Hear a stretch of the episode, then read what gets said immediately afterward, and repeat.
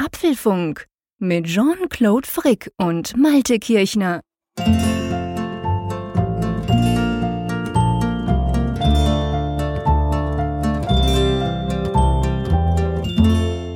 Herzlich willkommen zur Apfelfunk-Ausgabe Nummer 9. Dieses Mal schon nach einer Woche. Ähm, eine Besonderheit für uns vom Apfelfunk, aber wir machen das ähm, natürlich, weil es uns Spaß macht, aber vor allem auch, weil wir so viele Zuschriften bekommen haben von euch. Und letztes Mal, vor einer Woche, haben wir ja ähm, die äh, dann irgendwann mal abgebrochen und haben eben gesagt, okay, weiter geht's das nächste Mal. Und in dieser einen Woche sind auch schon wieder viele Zuschriften gekommen. Von dem her lohnt es sich absolut, heute eine Sendung zu machen. Ähm, ich hier, Jean-Claude Frick in Bern und auf der anderen Seite der Malte Kirchner. Guten Abend, Malte. Ja, hallo Jean-Claude. Wir haben ja ähm, ganz, ganz viele Zuschriften wieder bekommen. Also weiterhin, ich finde das genial. Es ist spannend. Wir, wir basteln uns unsere Sendungen aus News, aus Infos, aber auch aus diesen ganzen Zuschriften, weil man daraus ganz viele Themen auch generieren kann. Ähm, aber trotzdem, es gibt ein ganz aktuelles Thema, gell? Das ist dir heute noch quasi vor die Füße gefallen. Mit dem fangen wir gleich an. Ja, ähm, Apple-Chef Tim Cook, der hat äh, in einem Interview bei CNBC, das ist ja der Kommerzsender, also der, der Wirtschaftssender von NBC, dem, dem amerikanischen Network, ein Interview gegeben. Und ähm, da ging es unter anderem um das iPhone 7. Und äh, ja, Cook hat sich dazu hinreißen lassen zu sagen, dass das nächste iPhone ein in Anführungszeichen Monster-Feature enthalten wird, etwas, was jeder haben möchte und äh, hat natürlich dann äh, bewusst offen gelassen, was es ist und jetzt rätselt natürlich die Fachwelt, worum es sich handeln könnte. Da vor allem von dem Hintergrund, dass ja eigentlich auch so vorher kursierte, das iPhone 7 könnte relativ langweilig werden, in Anführungszeichen, also gleiches, gleiches Design nochmal, der Bildschirm soll ja jetzt nicht größer sein. Und äh, wir sind jetzt gespannt und ja, Jean-Claude, rätseln wir doch einfach mal, was es sein könnte, beziehungsweise die Frage, was fehlt uns eigentlich beim iPhone? Das ist die absolut goldene Frage, beziehungsweise es sind ja zwei Fragen. Was könnte es sein und was fehlt uns? Und ganz ehrlich gesagt, ich gehe auf die einfache ein, nämlich was mir fehlt. Und das mag jetzt langweilig tönen, aber mir fehlt eigentlich nicht so arg viel. Also ich merke das schon in den letzten Generationen. Das dürfte wahrscheinlich auch ein Problem sein, dass sich die ja ein bisschen weniger stark verkaufen. Wir haben das letzte Mal drüber gesprochen, weil ganz ehrlich gesagt, die sind ja schon unglaublich gut. Und wenn ich meine, ich habe ja ein iPhone 6S Plus, welches ich immer bei mir habe, wo ich unglaublich viel drauf mache auch. Ähm, ja klar, ich meine, der Akku, der dürfte ruhig auch zwei, drei oder vier Tage halten, keine Frage. Wobei ich mir da ehrlich gesagt keine Illusionen mache. Das ist doch ein schwieriges Feld, dieses ganze Akkuzeug. Aber wenn du mich jetzt so aus der Hüfte geschossen fragst, was mir fehlt, dann ist es eigentlich Wireless Charging. Ich würde mir ganz ehrlich gesagt wünschen, dass Apple Wireless Charging einbaut, weil ich, es gibt jetzt diverse Geräte, die das machen, unter anderem auch das Galaxy S7 von Samsung, welches ich auch habe und das muss ich sagen, ist halt super praktisch. Du legst es einfach schnell drauf. Ich habe dann so verschiedene äh, Lade, also ähm, kabellose Ladestationen bei mir verteilt im Büro oder eben auf meinem, neben meinem Bett und da legst du es halt einfach drauf und dann wird das aufgeladen. Das das, ist total praktisch. Klar, ich meine, einstecken ist auch keine große Sache, aber das ist zum Beispiel was, das fände ich ganz cool und das haben inzwischen fast alle. Ähm, das wäre sowas, aber das wäre sicher nicht das Feature, wo der Tim Cook drüber sagt, das müssen alle haben. Was fehlt denn dir aktuell am iPhone? Es ist ja nicht mit, mit uns abgesprochen oder wir haben uns nicht abgesprochen im Vorfeld.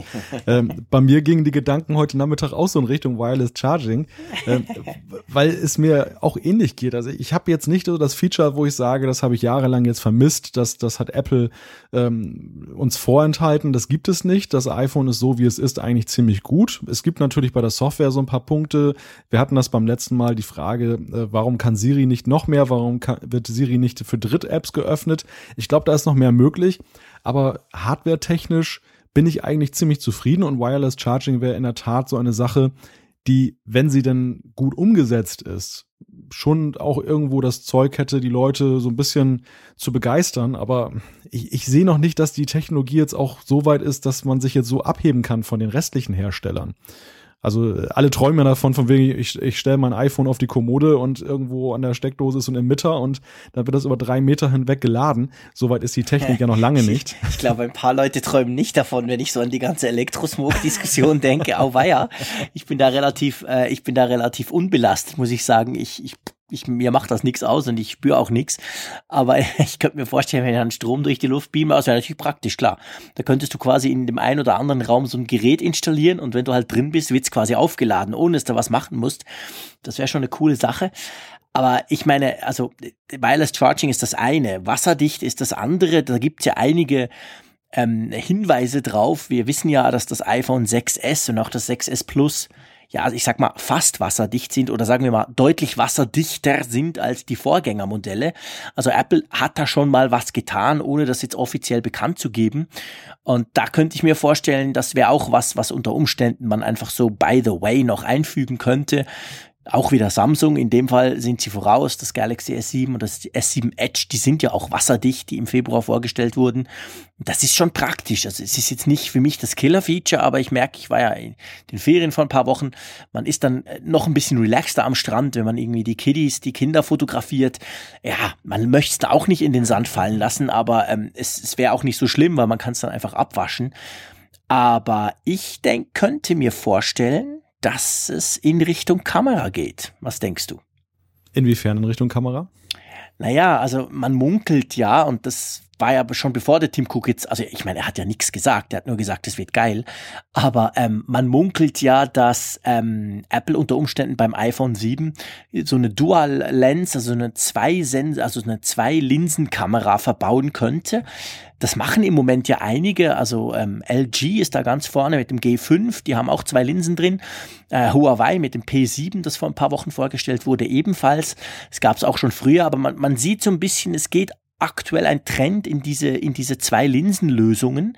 Die sehen zwar teilweise etwas komisch aus hinten auf dem Smartphone, aber die bieten halt schon so die eine oder andere coole Funktion und ich frage mich, ob Apple was in der Richtung macht und wie sie es dann machen, weil es gibt eigentlich so zwei, wenn ich das kurz erläutern darf, es gibt eigentlich so zwei ähm, Strömungen. Das eine ist so, wie es LG macht. Also die haben zwei Linsen drin, ein, ein 16 Megapixel und einen 8 Megapixel Sensor.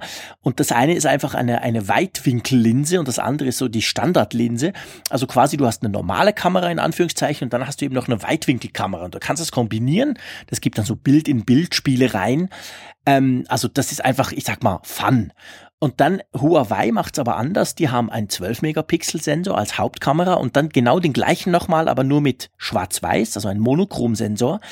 Und der wird, äh, natürlich, wenn du Schwarz-Weiß-Aufnahmen machen möchtest, kann man den brauchen, aber sonst wird ja eigentlich dazu benötigt, um das Bild quasi aufzupeppen im Sinn von, dass halt gewisse Tiefeninformationen über diesen Sensor geliefert werden und die Farbinformationen etc. über den anderen und das wird dann auch entsprechend kombiniert. Bei Huawei war es jetzt so, dass die Bilder zwar toll sind, aber sie sind jetzt nicht extrem toll. Also Samsung zum Beispiel mit dem Galaxy S7 toppt das Ganze auch nur mit einer Linse. Aber man sieht so ein bisschen, es gibt offensichtlich zwei Möglichkeiten, mit diesen zwei Linsen zu spielen. Und es könnte ja sein, dass sich Apple nicht nur die zwei Linsen geschnappt hat oder das, sondern dass sie wirklich damit was ganz Neues machen. Äh, es gab früher mal eine 3D-Kamera in einem HTC-Gerät, das war glaube ich 2011, hat sich nicht extrem gut verkauft, aber war zumindest spannend anzuschauen. Die waren so ganz leicht versetzt. Ich weiß es nicht, aber ich könnte mir vorstellen, dass zumindest kameratechnisch das vielleicht in diese Richtung gehen könnte. Wenn du mal in die Glaskugel guckst, was denkst du, wird das Killer-Feature vom iPhone 7? Das ist eine extrem schwierige Frage, weil so ein gewaltiger Aha-Effekt ähm, der muss ja tatsächlich auch dann breite Kreise ansprechen. Und wir warten ja eigentlich schon seit Jahren auf so ein neues Feature, was ähm, ja jetzt nicht nur die Geeks begeistert oder partiell die die Leute begeistert, das sondern keiner gefunden, genau. Nee, es ist ganz schwierig geworden. Also diese Geschichte, die du gerade besch äh, beschrieben hast mit 3D, wenn man das so richtig raffiniert anstellt und ähm, irgendwie auch eine Anwendung findet, dass das das eben auch in der Darstellung dann am Mac oder sonst wo dann begeistert, dann dann könnte das natürlich so ein Aha-Ding sein. Ähm, es geht ja sowieso relativ viel momentan in diesen Bereich 3D Virtual Reality, wenn wir jetzt auch gerade mal so die Bemühungen von Facebook da sehen. Also vielleicht denken sie auch in die Richtung, dass sie da irgendwas machen, dass man da Inhalte produzieren kann für 3D-Brillen oder für so virtuelle Welten. Das, das wäre natürlich ein Gedanke. Ich kann ganz schwer beurteilen, ob die Leute darauf gewartet haben oder ob das eher so ein Aha-Ding ist im Moment und dann sagt man nach einiger Zeit, ähm, brauche ich doch nicht. Andererseits ist das genau das ja, was Apple auch in, in den letzten Modellgenerationen, denken wir mal an Live-Fotos, das ist ja so ein Feature gewesen, das hat man erst belächelt, ach, von wegen so Klimbim, braucht kein Mensch. Und ich möchte es eigentlich mittlerweile gar nicht mehr missen. Weil gerade wenn du zum Beispiel jetzt so ein Kleinkind zu Hause hast und machst dann ein Foto, dass du diesen, diesen äh, Seiteneffekt hast, dass du eben dann noch so einen, einen kleinen Videoclip dazu hast, der das Ganze ein bisschen lebendig macht. Ich finde, das ist nach wie vor ein Feature, was irgendwo mich anspricht, wo ich echt so denke, ja, ist jetzt nicht das große Ding, aber irgendwie ja. ganz nett. Ja. Ja, da gebe ich dir recht. Das ist eigentlich ein cooles Feature. Und ähm, ich meine, Apple hat ja schon ein paar Mal genau solche Dinge gemacht, so Sachen, wo du zuerst denkst, hm, ja, okay. Und dann merkst du, hey, es ist super praktisch im Alltag ähm, und, und nutzt es dann entsprechend oft und fast immer ähm, ja, könnte durchaus auch in diese Richtung gehen. Ich meine, ich kann mir, um nochmal ganz kurz auf dieses zwei Linsen, so ein bisschen Steckenpferd von mir, gebe ich gerne zu, um die auf diese zwei Linsen-Geschichten zu kommen. Ich meine, ich könnte mir auch vorstellen, wenn man die ganz leicht versetzt und das eine zum Beispiel etwas weitwinkliger macht, aber das Ganze dann auch zusammen in ein Bild packt, da könntest du natürlich schöne Panoramafotos machen, ohne dass du die halt per Software zusammensetzen musst, dass du quasi auf einem Foto eben viel, viel weiteren Ausschnitt fotografieren kannst, wenn du das möchtest. Also da würde es schon noch Möglichkeiten geben. Aber ich gebe dir recht, auch das, das wäre jetzt nicht das Feature, wo alle denken, boah, hey cool, Apple erfindet das Smartphone wieder neu. Und ganz ehrlich gesagt, ich erwarte das eigentlich auch gar nicht auf Herbst. Irgendwie kann ich mir das gar nicht so recht vorstellen. Tim Cook hin oder her. Und das führt uns zu einer ganz anderen Frage, die ich mir gestellt habe. Ähm, Tim Cook ist ja so ein bisschen in den letzten Monaten und Jahren immer wieder damit in Erscheinung getreten, dass er ja große Jahre angekündigt hat, also großartige Sachen, die da kommen. Man muss ja sagen, da ist ja auch einiges gekommen, aber es, die, die Gerüchteküche hat es manchmal mehr angeheizt als das, was nachher am Ende bei herauskam. Da wurde dann der Apple-Fernseher erwartet, sonst was erwartet und am Ende waren es dann eher doch so normale Produktupgrades, die alle ihre Qualitäten hatten. Die Frage, die ich mir gestellt habe, ist, ähm, ist das nicht auch wieder so eine Ankündigung, wo jetzt alle durchdrehen und sagen, oh ja, das iPhone 7, da kommt was ganz Großes und nachher kommt dann ein, in Anführungszeichen, gutes, normales Upgrade. Und ähm, ja, der, der Effekt verpufft so ein bisschen. Mhm. Also ich könnte mir, also ich, ich, ich erwarte das fast ein bisschen, weil der Tim Cook das schon ein paar Mal so ein bisschen in die Richtung gemacht hat. Man darf auch nicht vergessen, Apple hat einen unglaublichen Aktienrückgang in den letzten paar Wochen und Monaten erlebt. Teilweise völlig überreagiert, das ist klar, da sind, glaube ich, alle fast der gleichen Meinung.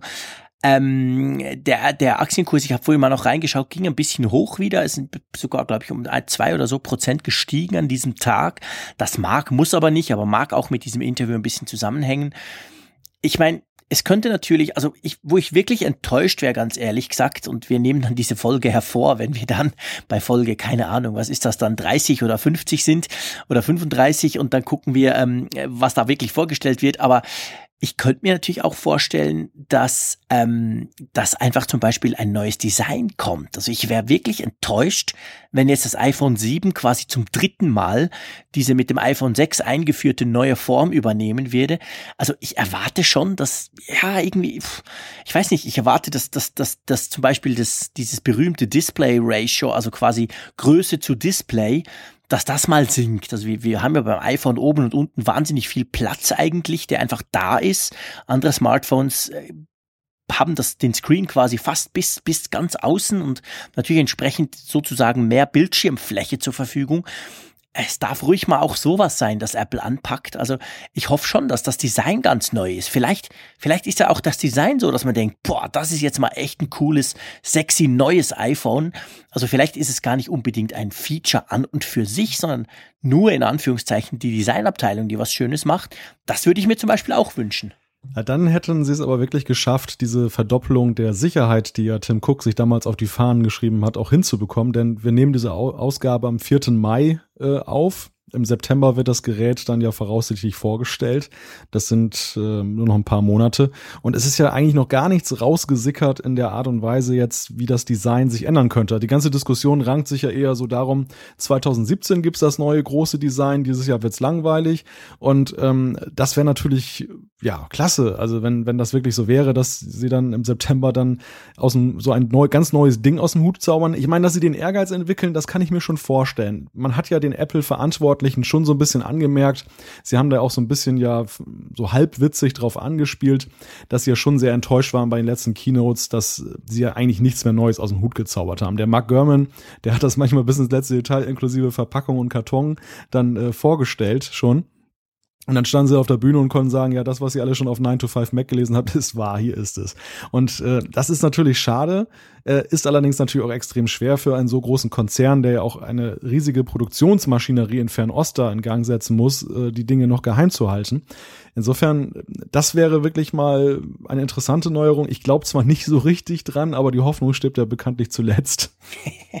ja, das stimmt. Äh, ich meine, die ganzen Gerüchte im Sinn von Anführungszeichen äh, langweiliges ähm, iPhone, die kommen natürlich auch genau daher. Also, dass man sagt, ja, aber hey, es kommt immer noch nichts aus Asien. Wir haben schon Mai.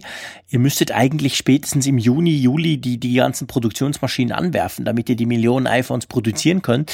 Und meistens ist es ja dann so, spätestens dann eben fällt halt mal so ein Prototyp vom Band quasi. Und der wird dann gezeigt irgendwo, oftmals ja in, in Vietnam zuerst mal auf dem Video und dann macht er so seine Runde durch die Gerüchteküche. Das war bisher jetzt noch gar nicht der Fall. Also ja, ich hoffe es wirklich nicht. Ich wäre echt enttäuscht.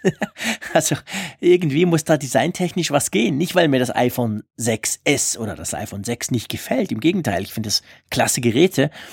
Aber ich sag's mal so, nach dem 6S müsste das 7er, also wenn es außen gleich aussieht, dann muss es aber innen wirklich ganz, ganz toll knallen. Und zwar mehr als das, das 6er, das S-Modell jetzt quasi geknallt hat mit 3D-Touch und so und der neuen Kamera. Ähm, ja, da müsste schon einiges gehen. Also, naja, wir lassen uns, glaube ich, einfach überraschen, weil wir könnten jetzt da problemlos noch zwei Stunden weiter quasseln. Aber wir wissen es halt beide nicht, oder? Wir wissen es beide nicht, aber es ist schon interessant, dass Tim Cook jetzt auf dem gleichen Klavier spielt, äh, dass dann eben auch viele Fachmedien dann jetzt spielen, die dann sagen, ähm, Apple ist jetzt ziemlich unter Druck, die, die Verkäufe sind zurückgegangen, ähm, die müssen jetzt ein Hammer-iPhone rausbringen und dann kommt Tim Cook und sagt, wir bringen ein Hammer-iPhone raus. Ich meine, das ist jetzt ja, das natürlich eine, eine Gemengelage, die, wie du ja schon gesagt hast, eben voraussetzt, dass es wirklich was kommt und wenn da nachher nichts kommt im September, ich befürchte, das könnte sich auf den Aktienkurs dann auch wieder negativ auswirken und auch auf die Glaubwürdigkeit. Ja, definitiv. Also das, das wäre, ja, das wäre wirklich extrem enttäuschend und dürfte eigentlich einfach nicht sein. Aber, pff, naja, warten wir mal ab. Wir blicken mal optimistisch in die Zukunft, genau. Wir blicken mal, genau, wir blicken mal optimistisch äh, in die Zukunft. Wir bleiben optimistisch und hoffen, dass Apple da noch was Cooles einfällt, beziehungsweise wir hoffen natürlich, dass sie es eigentlich schon gemacht haben und jetzt noch verfeinern. Naja, wir schauen, wir bleiben dran. Die Gerüchte werden sich sicher noch äh, quasi ähm, aktualisieren, beziehungsweise die werden genauer werden. Und wer weiß, an der WWDC im Juni werden wir zumindest die Software sehen. Und oft ist es ja so, dass wir von der Software manchmal schon ein bisschen auf die neue Hardware schließen können. Also es bleibt spannend, würde ich mal sagen. Auf alle Fälle. Was uns auf jeden Fall positiv stimmt, äh, sind auch die Zuschriften unserer Hörer. Und dabei möchte ich einen kleinen Aspekt schon mal vorausnehmen. Wir haben das ja so nur so andeutungsweise gesagt, dass uns ja Homescreens äh, interessieren von anderen Nutzern. Und äh, diesem Aufruf sind dann gleich mehrere Hörer und Hörerinnen gefolgt. Also unter anderem haben wir von Patrice, Victoria, Felix, Thomas und Holger ein Homescreen zugeschickt bekommen. Einer hat sogar ein Homescreen von einem, seinem Windows Phone geschickt. Das fand ich dann auch sehr charmant, war im Apfelfunk. Hm. wir, wir stellen das Ganze online ähm, zu dieser Folge als kleine Galerie, ähm, so dass jeder sich das dann angucken kann und sich Inspiration holen kann. Jean-Claude, du hast ja auch schon mal so einen kleinen Blick auf die Homescreens draufgeworfen. Was ist so dein Eindruck? Hast du dir so manche Idee da noch rausholen können? Ähm, bis jetzt habe ich mir ein paar Apps aufgeschrieben, habe sie aber selber noch nicht ausprobiert. Also ich mache es immer so, ich teste extrem viele Apps. Also ich habe wirklich hunderte von Apps, die ich immer wieder teste. Manche habe ich nur auf meinem Smartphone drauf, auf meinem iPhone drauf, damit ich quasi ein, ein Update dann mitbekomme, wenn ein Update kommt und vielleicht drüber schreibe oder so. Aber es gibt immer wieder welche, wo ich denke, hä, was ist jetzt das für ein grünes Icon dort vorne auf dem Homescreen, also auf dem vordersten Homescreen? Das ist ja letztendlich der wichtigste und dann suche ich das danach. Also ich habe ich, ich hab ein paar Dinge, aber ich kann noch nicht viel drüber sagen, weil ich sie selber auch noch gar nicht ausprobiert habe. Aber ich finde das immer super spannend. Ich finde vor allem auch spannend, es gibt die Leute, die quasi ähm, alle ihre Apps oder auf dem Homescreen die wichtigen Apps wirklich als App direkt drauf haben. Und dann gibt's die Leute, und da zähle auch eher ich dazu, die halt auch schon auf dem ersten Screen ganz viele Ordner machen, damit sie möglichst viel quasi auf die vorderste Seite pappen können. Mir kam es so ein bisschen vor, es gibt so ein bisschen die zwei. Also es gibt entweder die Homescreens, die einfach aus App-Icons bestehen, oder die Homescreens, die doch auch noch den einen oder anderen Ordner dort gleich auf den ersten Screen packen. Wie ist es bei dir? Wie machst du das? Ja, ich gehöre zu denjenigen, die äh, ihre wichtigsten Apps dort platzieren. Wobei ich möchte, ich möchte das ganz gerne noch ergänzen um einen Aspekt, der mir auch jetzt bei unseren äh, Einsendungen aufgefallen ist, aber auch generell äh, auf Seiten, wo dann Homescreens vorgestellt werden. Ähm, es gibt auch eine Gruppe derer, die lassen die Stock-Apps von Apple so weit wie möglich an, an Ort und Stelle, also so wie es dann ausgeliefert wird. Und es gibt viele, die modifizieren das total. Also da ist fast nichts mehr an der alten ja. Stelle. Und das finde ich auch sehr witzig. Also für mich kommt das überhaupt nicht in Frage, Jean-Claude. Ich weiß von dir, dass du auch das, glaube ich, weitgehend noch an Ort und Stelle hast. Ähm, das ja, einfach die, die vier Apps, die ich wirklich brauche, standardmäßig. Also sprich, die Einstellungen der App Store, die sind bei mir ganz vorne, die Kamera natürlich äh, und dann noch der Kalender. Aber den Rest, also so diese ganzen, pff, die sind bei mir in einem Ordner Standard und der ist ganz weit hinten und den suche ich praktisch nie. ähm, seit man ja jetzt auch mit iOS 9.3 den Rechner quasi direkt aufrufen kann, von unten hochziehen und dann ist er ja dort auch, ähm, habe ich die dann schon eigentlich verbannt. Aber was mir auch aufgefallen ist, es ist spannend zu gucken. Also bei mir ist doch immer noch die, ähm, die Telefon-App unten links. Standard, wie das beim iPhone, glaube ich, beim ersten schon war.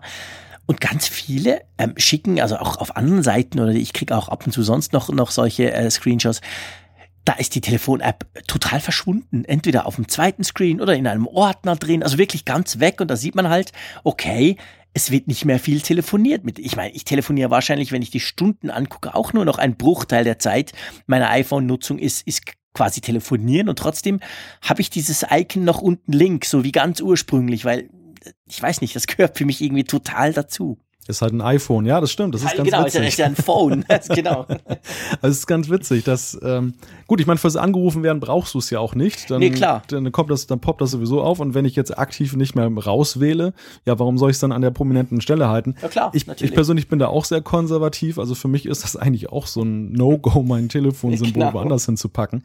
Was ich auch noch ganz äh, schön fand und inspirierend, das war einer der Nutzer äh, hat uns einen Homescreen geschickt, da waren die ganzen Icons farblich farblich sortiert. Ich fand das extrem schick aussehend. Ja, das sah Hammer aus. Ich finde es nicht so praktisch, aber ähm, sah cool aus.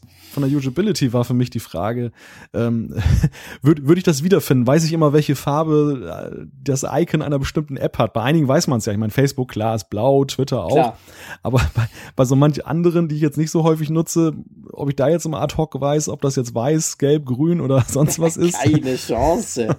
Stell dir mal vor. Aber ja, auf jeden Fall ein ganz spannender Ansatz. Ich hab, bin letztens, glaube ich, auf Twitter auf jemanden gestoßen, der das Ganze alphabetisch macht. Und zwar in Ordnern. Also der hat einen Ordner A, B, C etc. und hat alle seine Apps entsprechend so drin. Das muss ja auch ein tierischer Aufwand sein. Ich fand dann auch, es, es, genau, es ist ein tierischer Aufwand, um das überhaupt mal herzustellen und ist wahrscheinlich total unpraktisch. Vielleicht braucht er sowieso immer nur die Suche, um Apps aufzurufen. Das geht ja, geht ja eigentlich auch gut. Aber es sah auf jeden Fall noch recht, äh, es sah recht freakig aus. Ja, also das kann ich mir auch gut als freakig vorstellen. Kommt für mich überhaupt nicht in Frage. Ich, nee, ich bin ja mal schon froh, nicht. wenn ich meine Apps einigermaßen sortiert habe. Ja, ich auch. Ja, du, lass uns mal einsteigen in die, in die, in die Menge der Zuschriften, okay? Ja, gerne. Leg los. Ähm, ich fange mal an mit Bastian, der hat uns eine E-Mail geschrieben und eine lange äh, E-Mail. Eine sehr lange E-Mail, aus der wir einige Auszüge vorlesen werden. Ähm, er bezieht sich auf Folge 7 mit dem sauren Apfel. Da haben wir ja über sinnvolle Anwendungsszenarien in Bezug auf, der, auf handschriftliche Notizen mit dem iPad Pro gesprochen. Und äh, es hielt ihn, so schreibt, im Auto nicht auf dem Sitz und wollte, er wollte am liebsten kurz anrufen, also haben wir noch jemanden, der anrufen würde, um genau. sich da mitzuteilen. Und zwar äh, schreibt er unter anderem angefangen mit Notability und hängen geblieben bei GoodNotes, nutzt er seit nunmehr fünf Jahren das iPad als täglichen Begleiter für eine Vielzahl an Dokumenten. Ähm, aber er teilt uns da auch mit, dass ähm, er mit dem Kauf des iPads privat ein I äh, papierloses Büro pflegt und äh, dabei benutzt er die Apps Scanbot und Doxy. Und äh, ja, dass sich dieses auch sehr zum Vorteil, schreibt er, seines Arbeitgebers dann bei der äh, Arbeit niederschlägt. Also das ist auch durchaus da eine Verbesserung, hat er festgestellt. Sein Workflow, der sieht dann so aus, dass er ein Jahresnotizbuch anlegt ähm, dass er dann mit Hilfe von teilweise selbst gestalteten Bullet Journals ähm, pflegt. Und da hat er dann einen Rand von 100 Punkten und rechts von 11 Punkten beschreibt er und größere Projekte, wenn die anstehen, dann erstellt er dafür einen Ordner mit separaten Notizbüchern. Das ist in GoodNotes so, dass man da, da legt man immer Notizbücher an und das ist so ein bisschen wie diese Moleskine äh, wo man dann ja einfach mhm. die Bücher voll schreibt. Ganz ja, genau. witzig eigentlich. Und äh, ja, da werden dann halt separate Notizbücher für die jeweiligen projektspezifischen Anforderungen erstellt. Und wenn das Projekt beendet ist, dann fügt er alle Notizen zuzüglich eines Inhaltsverzeichnisses in ein Notizbuch zusammen und das speichert er dann zusätzlich als PDF unter dem jeweiligen Projekt ab. Hm. Finde ich eine ganz witzige Idee, habe ich auch bei GoodNotes auch selber schon mal gemacht. Jetzt zum Beispiel für die Notizen, die ich dann zum iPad Pro gemacht habe, beziehungsweise zum iPhone SE und die wir hier im Apfelfunk besprochen haben. Das habe ich mir auch als PDF dann selber zugeschickt. Und äh, ja, dann habe ich das mit Vorschau, der Vorschau-App vom Mac mir dann hier angeguckt und dann konnte ich das schön ablesen. War eigentlich ganz mhm. praktisch. Ja, das funktioniert eigentlich gut ich bin immer ganz äh, nicht erstaunt, aber erschreckt, naja, auch nicht erschreckt, aber ich finde es immer toll, wenn man so eben so, so Notizbücher und Projekte und Projektnummern etc. Also für mich, ich bin eher der chaotische Arbeitstyp. Das heißt, ich schmeiße alles in OneNote oder, oder in Evernote, also inzwischen ist es OneNote, aber früher war es Evernote und, und, und, und schreibe einfach drauf los und weiß ja, ich kann ja gut suchen und verlasse mich dann ganz auf die Suche und wäre aber zugegebenermaßen dann total aufgeschmissen, weil ich keine richtige Ordnerstruktur selber aufbaue, wenn die Suche mal nicht funktionieren würde würde. Da kann dir aber auch geholfen werden, und das ist dann noch der, der abschließende Tipp von Bastian, ähm, dass äh, wenn wir GoodNotes testen, und das habe ich getan, dass ähm, man dann dort dann auch handschriftlich was reinschreiben kann. Dann markiert man das mit einer Lasso-Funktion und klickt dann anschließend auf Umwandeln und dann gibt es so eine Art OCR-Erkennung dann für Handschriftliches, die, wenn man einigermaßen lesbar schreibt, das Ganze dann umsetzt in Text das habe ich mal, ich habe mal jemand über die Schulter geguckt, der eine sehr schöne Handschrift hatte. Da hat das wirklich bombig geklappt. Ich muss leider gestehen, meine, meine Handschrift ist jetzt nicht so leserlich und da hatte dann auch die Erkennung ein bisschen Probleme mit. Also da, da ist nicht viel bei rumgekommen. Aber wenn man eine gute Handschrift hat, dann ist das wirklich Gold wert. Dann kann man sich die Texte eben auch durchsuchbar machen. Und dann hat man eben dieses Problem auch nicht, ähm, selbst wenn man jetzt nicht so ganz penibel die Notizbücher anlegt. Das stimmt, ja, das ist wahr. Also ich, ich, ich wandle viel um, also auch OneNote kann das ja. Hab's aber mit, mit, äh, mit GoodNote noch nie probiert. Das werde ich auf jeden Fall mal probieren. ist eigentlich eine gute Idee. Vielleicht ein kleiner, ein kleiner Input. Nee, wir machen noch zwei und dann möchte ich noch einen Input zu diesem papierlosen Büro, beziehungsweise zum Arbeiten mit dem iPad. Da hat sich nämlich diese Woche auch was ganz, ganz Spannendes ergeben. Jemand hat einen ganz langen Blogpost, um das so ein bisschen anzuteasern, geschrieben, dem man das überhaupt nicht zutrauen werde, der jetzt komplett aufs iPad gewechselt ist. Aber das machen wir erst nachher. Also, der Reto hat noch geschrieben auf unserer apfelfunk.com Webseite.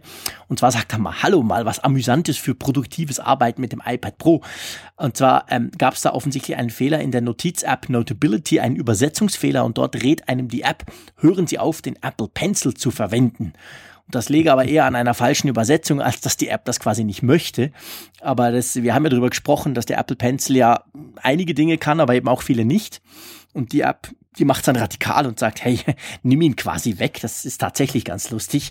Aber es ist, glaube ich, eher ein Übersetzungsfehler und nicht unbedingt, dass Apple beziehungsweise die App ähm, diesen Stick, diesen Apple Pencil gar nicht benutzen wirkt, gell? Hoffen wir es. Hoffen wir es, genau.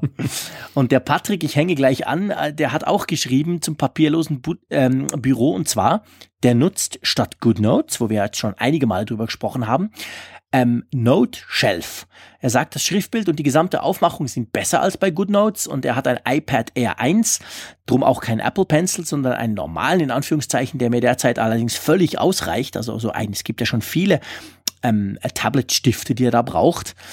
Und er schreibt zu euren Homescreens, die über 1000 Notifications sind schon ein großer Dorn im Auge. Das muss besser werden. ich glaube, ja. das ging dich an, oder? Genau, das, das bezieht sich auf meine, meine Reader-App, die so ein bisschen ungepflegt daherkam zu dem Zeitpunkt, als ich das, den, den Screenshot gemacht habe. Ich, ich äh, muss dazu sagen, als ich äh, ja, ein paar Tage außer Gefecht war, habe ich dann da mal ein bisschen aufgeräumt. Also da sieht's jetzt besser aus, aber mittlerweile bin ich auch schon wieder ein bisschen in Rückstand. Vielleicht sollte ich einfach mal die Anzeige ausschalten, dass er dann gleich auf dem Homescreen das an, anzeigt. Ich habe das genau bei mir so gemacht. Beim RSS-Reader, das sind wirklich, das sind Zehntausende von Nachrichten, weil ich doch einen recht gefüllten RSS-Reader habe.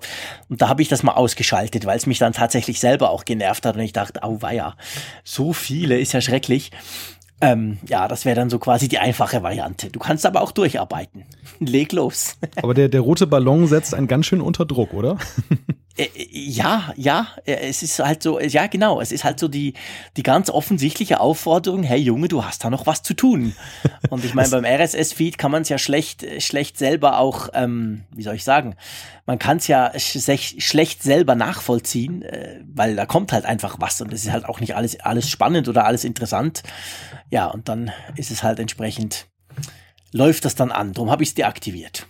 Da gibt es aber auch zwei Fraktionen, also um da nochmal ganz kurz so diese Homescreen-Geschichte aufzumachen. Ähm, das habe ich gesehen bei Turi 2, die, die stellen immer jede Woche von einem Medienschaffenden dann äh, äh, den Homescreen vor und da gibt es einerseits diese Zero-Inbox-Fraktion, also die total penibel gucken, dass da bloß nicht irgendwo so ein roter Ballon auftaucht und sich dann schon entschuldigen, wenn da irgendwo eine Eins steht. Und auf der anderen Seite hast du eben diejenigen äh, total vermüllt und, und Urwald an, an Notifications genau. dann. Ähm, denen ist das dann so richtig egal. Die sagen, ja, meine Güte, ich habe jetzt 20.000 ungelesene E-Mails auf Google Mail und äh, lass stehen. Also das, das genau. genau. Zu welcher Fraktion gehörst du? Äh, ich bin in der Mischfraktion. also ich habe schon, schon, den, ich hab schon den Ehrgeiz, diese roten Ballons wegzukriegen. Ähm, es gelingt mir aber nicht, nicht durchweg, zumal ich zum Beispiel bei meinen E-Mails dann eben auch mein Ordnungssystem so habe, dass ich sage, E-Mails, die ich noch zurücklege, die ich später mal bearbeiten möchte, lasse ich einfach als ungelesen stehen im Posteingang, sodass ah, ich eigentlich okay. immer so circa 20 bis 30 habe, die okay. ich so ein bisschen im Rückstand bin. Du weißt, dass es da ja inzwischen App-Möglichkeiten gibt, um genau diese Wiedervorlage auch entsprechend ähm, umzusetzen. Also ich nutze inzwischen wirklich konsequent Inbox, also Google Inbox, das ja aus Gmail quasi entstanden ist. Und ähm, da kann man ja das machen. Und ich bin auch so ein, so ein Mittler dazwischen. Also äh, ich versuche schon alles gelesen zu haben, beziehungsweise aber ich mache eben sehr viele, wo ich sage, okay, spannend, im Moment aber gerade nicht oder ich habe keine Zeit und dann lege ich es halt aufs Wochenende oder auf in zwei Wochen oder es gibt so einen Knopf irgendwann, der ist auch ganz cool. dann kommt es dann irgendwann mal wieder hervor. Aber es hilft mir unglaublich. Also mein, ich krieg, ich krieg, wir kriegen ja alle wahrscheinlich zu viele E-Mails und das, das funktioniert schon gut, muss ich sagen. Also ich bin da extrem happy mit, dass ich das eben machen kann, dass ich diese E-Mails mir dann halt wieder ähm, ja, ich mache zum Beispiel so mit den mit den E-Mails, die wir kriegen auf Apfelfunk. Ich meine, ich weiß, du bist super, du machst das immer in ein Google Docs für uns rein. Wir haben da ein ganz tolles Skript, das macht riesig Spaß. Äh, an dieser Stelle mal ein ganz, ganz großes Dankeschön und ein Merci, wie wir Schweizer sagen, an den Malte, der das immer so schön vorbereitet. Aber ich, wenn ich sowas reinkriege, dann lese ich das und dann lege ich das einfach auf den nächsten Termin, wo wir unsere Aufnahme haben. Und am Abend um acht macht's dann in meinem Postfach Rubbeldums und da sind die dann alle wieder da. Und das finde ich eigentlich super praktisch. Also ich arbeite sehr stark damit. Ja, also Inbox habe ich immer ausprobiert. Ich finde die App an sich nicht schlecht. Also gerade so optisch kommt sie ja gut daher. Äh, zwei Dinge. Also das eine ist mit den Erinnerungen. Man muss dann ja schon wissen, wann man sie wieder sehen möchte. Das ist bei mir halt. Okay, das stimmt. Da hast nicht, du recht. Nicht so ganz klar. So manche sind auch auf längere Wiedervorlage geeicht. Mhm. Mhm. Ähm, das zweite, was mich da so ein bisschen an der App ja gestört hat in Anführungszeichen. Aber ich bin eigentlich so ein linearer Postfachnutzer. Also ich will das wirklich ah, okay. so nach Zeit Eingang der E-Mail dann bearbeiten und ich hadere auch so ein bisschen bei Google damit. Die haben ja Gmail auch so im Webinterface äh, dahingehend geändert, dass dann ja gleich alles rubriziert wird. Also dass zum Beispiel genau. irgendwelche Benachrichtigungen, da gibt es einen eigenen Reiter, äh, Werbung ja, wird dann genau. auch so eigenwillig gefiltert. Und das nervt mich total. Ich will, ich will eigentlich den totalen Überblick haben, dass alles nach Minuten geordnet ist. Und Inbox hat da ja so ein anderes Konzept. Genau, die haben ein anderes Konzept. Also neben der Wiedervorlage machen sie ja genau das, dass sie quasi gucken, was ist denn das? Und dann gibt es so vorgefertigte, man kann auch selber machen, aber es gibt so Gruppierungen, Reisen, Käufe, Finanzen, soziale Netzwerke etc. Und da, ich muss sagen, ich habe das sehr gern, weil ich wirklich eigentlich enorm viele E-Mails kriege, wahrscheinlich zu viele. Und ich bin dann froh, wenn, wenn mir quasi Inbox schon mal so eine Vorsortierung macht. Und dann sehe ich gleich, okay, da gibt's dann irgendwas unter Buchhaltung, das sollte ich wahrscheinlich anschauen. Da gibt's ganz viel unter Werbung, naja, okay, das gucke ich mir irgendwann mal an. Und da ist mir dann quasi egal, wenn die, wenn die, wenn die, äh, ja, wenn die zeitliche Komponente aufgebrochen wird. Aber so ist jeder unterschiedlich. Das ist ja eigentlich auch spannend. Aber bevor wir zum zu den nächsten kommen, möchte ich noch auf was, äh, auf das Arbeiten mit dem iPad. Wir haben ja schon einige Male darüber gesprochen. Wir kriegen auch immer wieder Zuschriften im Sinn von, ja, arbeitest du wirklich jetzt mit dem iPad Pro und wie denn und was denn und funktioniert das mit der Tastatur etc. Es gab einen ganz, ganz spannenden, super langen, den werden wir verlinken, Blogpost von einem gewissen Steve Sainowski. Hast du das gelesen? Der Steve Sainowski ist ja, war ja bis vor kurzem, ich glaube dreiviertel Jahr oder so, war der Chef der Windows-Abteilung von Microsoft, jahrelang. Also der zum Beispiel ist einer der Hauptverantwortlichen für Windows 8. Ich lasse das jetzt mal so stehen. Ist grundsätzlich ein cooler Typ, hat auf den Keynotes immer super spannende äh, Präsentationen gemacht. Also wirklich, wirklich eigentlich ein sehr spannender Mensch. Und der ist weg von Microsoft vor, glaube ich, Irrtum vorbehalten vor einem Dreivierteljahr. Und jetzt hat er einen ganz langen Blogpost geschrieben, wo er schreibt, ja, ähm, man sieht ein Bild eines iPads von hinten, das kleine iPad Pro, voll mit Stickers, also so mit Klebern, Slack-Kleber, Microsoft-Kleber und so weiter. Sieht ehrlich gesagt scheiße aus. Oh, ich habe es wieder gesagt. Oh Mist. Sieht ganz böse aus. Und ähm, er hat dann geschrieben, er hätte das bei seinen Notebooks immer so gemacht, früher schon. Also immer hat er quasi Kleber hinten drauf gepappt, das gehört für ihn dazu.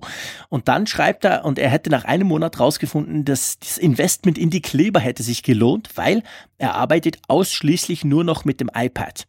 Er braucht kein Surface Tablet mehr, er braucht kein Surface Book mehr, er hat ganz viele Lenovo, also er hat geschrieben, er hat ganz viele PCs natürlich, die braucht er alle nicht mehr, weil er sagt, das, was er macht, kann er perfekt damit machen. Er überschreibt das dann sehr lang und breit ich möchte ein bisschen Werbung machen dafür, weil einerseits ist es natürlich, das ging ein bisschen durch die Blogosphäre, dass man gesagt, hey, der ehemalige Microsoft-Chef arbeitet jetzt mit Apple, mit iPad Pro nur noch geil.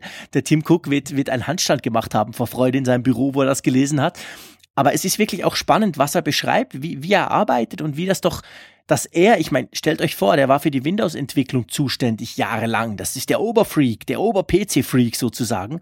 Und er schreibt, er sei unglaublich froh, dass er sich nicht mehr so tief in den PC reinknien muss, weil man das erstens bei iOS gar nicht kann, aber eben auch gar nicht muss. Und er beschreibt das sehr ausführlich, ist auf Englisch, aber ich fand, das ist super spannend zu lesen. Und ich habe mich selber dabei ertappt, dass ich bei vielen Dingen dachte, ja genau, so ging es mir damals in Anführungszeichen beim iPad Pro, beim großen auch. Ich habe es dann wieder so ein bisschen aufgegeben, weil ich kriege auch immer diese tollen äh, Testgeräte und da will man die ja testen, da arbeitet man doch wieder auf dem Notebook und so weiter. Aber ich habe mir ganz fest vorgenommen, ich werde noch mal probieren, mindestens einen Monat ausschließlich mit dem iPad Pro zu arbeiten, weil ich bin nach wie vor überzeugt, dass es möglich ist. Also wir werden das verlinken. Ist das okay, Malte? Ja, sehr gerne. So, das war jetzt ein kleiner, aber ich fand das total spannend. Ich bin gestern Abend drauf gestoßen, wollte schon lange schlafen, habe da diesen Post gelesen. Er hat auch noch einen Podcast mitgemacht, da musste ich ihn auch noch hören. Also es ist ganz interessant, was er da sagt. Und ich meine eben, er kommt natürlich quasi von einer ganz anderen Ecke, so, so ein Mäuseschubser par excellence natürlich. Und auch, auch im, im, im, im, in der Kommandozeile und der PowerShell fühlt er sich daheim, schreibt er, aber das braucht er jetzt eben alles nicht mehr. Naja, interessante Sache. Aber lass uns mal weitergehen. Der Max hat uns auch eine E-Mail geschrieben. Und da geht's jetzt mal um Hardware. Ja, ich muss aber mal ganz rasch, rasch dazwischen fragen, wo du gerade angesprochen hast, Selbstversuch. Hast du eigentlich mit Siri gearbeitet? Nein, natürlich nicht. Oh, oh, oh, natürlich nicht. Nein, nein, ich habe nicht mit Siri gearbeitet. Hausaufgaben für nächste Woche. Hausaufgaben, ich, ich, ich, ich gelobe Besserung. Entschuldigung, du hast völlig recht. Ich habe gesagt, hey, ich werde es jetzt mal versuchen. Ähm, nein, ich habe nicht mit Siri gearbeitet. Ich habe mal die Einstellungen überprüft, habe gemerkt, hey, mein iPhone wäre ready. Also ich könnte Hey Siri rufen und dann würde was passieren. Ähm, das kann man ja einstellen, ob, ob man das möchte oder eben nicht, auch quasi, wenn es blockiert ist oder wenn es eben der, wenn es abgeschaltet in Anführungszeichen ist. Das wäre schon vorbereitet, aber ich habe es tatsächlich noch nicht gebraucht und ihr seht, es fällt mir schwer. Also ihr seht, in meinem Daily Workflow ist das so weit weg, dass ich mir jetzt gerade, während du das nächste, ähm, die nächste ähm, E-Mail, die uns erreicht hat, vorliest, werde ich mir das jetzt in meinen Kalender schreiben, weil sonst schlicht und ergreifend mache ich es einfach nicht. Ich meine, wir haben sogar einen Facebook-Kommentar bekommen, den habe ich aber, glaube ich, äh, vergessen in unser Skript einzufügen, äh, wo jemand uns auch gedankt hat für den Hinweis äh, und nämlich jetzt auch Siri dann intensiver nutzt, beziehungsweise überhaupt nutzt und sagt, das ist ja klasse, ich habe die Funktion, so wie Jean-Claude, auch dann aus den Augen verloren, gar nicht genutzt und äh, jetzt plötzlich festgestellt, dass das Nutzwert hat. Der ist weiter als ich. Ich gelobe Besserung. Aber jetzt soll Max zu seinen Ehren kommen und der hat einen ganz interessanten Hinweis abgeliefert. Und zwar äh, geht es um das Milanese Loop Armband, das ja nun auch in Schwarz verfügbar ist. Und er hat festgestellt bei Apple, das kostet 229 Euro in Schwarz, während es in Silber, der Farbe, die es ja schon gab, nur 169 Euro kostet. Ich konnte mir das gar nicht vorstellen, habe gerade mal nachgeguckt. Und tatsächlich, also es gibt diesen gravierenden Preisunterschied. Und die Frage ist, warum? Es ist lustig, ich habe das gelesen, diesen Kommentar, und dachte, ach Schmarrn, dummes Zeug, der hat sich verklickt. Sorry, Max. Ich dachte das einfach im ersten Moment, aber ich konnte es mir nicht vorstellen. Ich bin dann selber bei mir in den Apple Store, in den Schweizer Apple Store, Hey, und tatsächlich, es ist genau so. Das schwarze Ding ist massiv teurer. Bei uns genau gleich, 169 Schweizer Franken und 269, 229, Entschuldigung, Schweizer Franken in Schwarz. Naja, ich meine, das ist die teure Farbe. ich ich habe keine Ahnung, aber es muss sowas sein. Also das Silberarmband offensichtlich, keine Ahnung, kommt direkt aus dem Säurebad und sieht dann so aus und beim Schwarzen müssen sie noch was draufsprayen. Also es ist absolut Schwachsinn. Ich weiß es nicht. Ich, es lässt sich in meinen Augen in keiner Art und Weise äh, irgendwie ähm, irgendwie erklären, das Ganze. Klar, ich meine, die schwarze Apple Watch, die diese Black, wie heißt sie? Black, ich habe die ja, aber ich weiß gar nicht, wie sie heißt. Äh, dieses, also das schwarze Modell, nicht die Sport, sondern die normale Apple Watch in Schwarz. Die kostet ja auch ein paar hundert Euro mehr als die genau gleiche in, ähm, ja, in, in Silber oder im normalen Design quasi. Ich weiß nicht, woran das liegt, ob das tatsächlich an dieser, an dieser, das ist ja noch, also letztendlich die schwarze Apple Watch ist ja eigentlich eine normale Apple Watch, die eben noch zusätzlich etwas drauf hat auf diesem, auf diesem, äh, auf diesem Material. Das dürfte beim Milanese Loop ähnlich sein, äh, ob das so teuer ist oder ob das nur Marketing ist, weil sie quasi versuchen, das Schwarz noch ein bisschen edler zu machen, darum ist es teurer. Ich weiß es nicht. Wie erklärst du dir das? Äh, es kann eigentlich ja, wie du schon sagst, nur irgendwie mit dem Produktionsprozess zu tun haben. Wobei dann trotzdem die Frage ist, warum so gravierend teurer. Ähm, vielleicht ist es einfach auch nur, weil man weiß, das schwarze Band das, das erfreut sich einer großen Beliebtheit. Äh, lange wurde ja drauf gewartet und ja, dann hält man, dann hält man die Hand etwas offen, mehr offen, weil die hohe Nachfrage ja einfach da ist. Keine Ahnung. Also vielleicht liege ich auch vollkommen falsch und ähm, da draußen ist jemand, der uns vielleicht erklären kann, wo, womit es zu tun hat. Äh, mich würde das auch echt mal interessieren, weil ich finde den, den Unterschied schon sehr gravierend. Ja, der ist wirklich, der ist richtig krass. Das ist so. Ja, springen wir weiter zum Albert Schweitzer, der hat uns was geschrieben. Ähm, Grüezi, ich nehme doch an, du bist ein Schweizer, Albert Schweitzer. Ähm, Grüezi, ihr zwei seid super, ich höre euch gern, wenn ich beim Laufen bin, aber ich finde, dass Jean-Claudes Stimme, Klammer auf, die sich gut anhört, Klammer zu, danke, lauter ist als Maltes. Deshalb muss ich die Lautstärke viel lauter stellen, dass ich Malte auch gut verstehe, was ja dann für die Ohren nicht so gut ist. Ja, da arbeiten wir dran, gell, Malte? Ja, wobei die Lautstärke, das hat mich doch ein bisschen gewundert.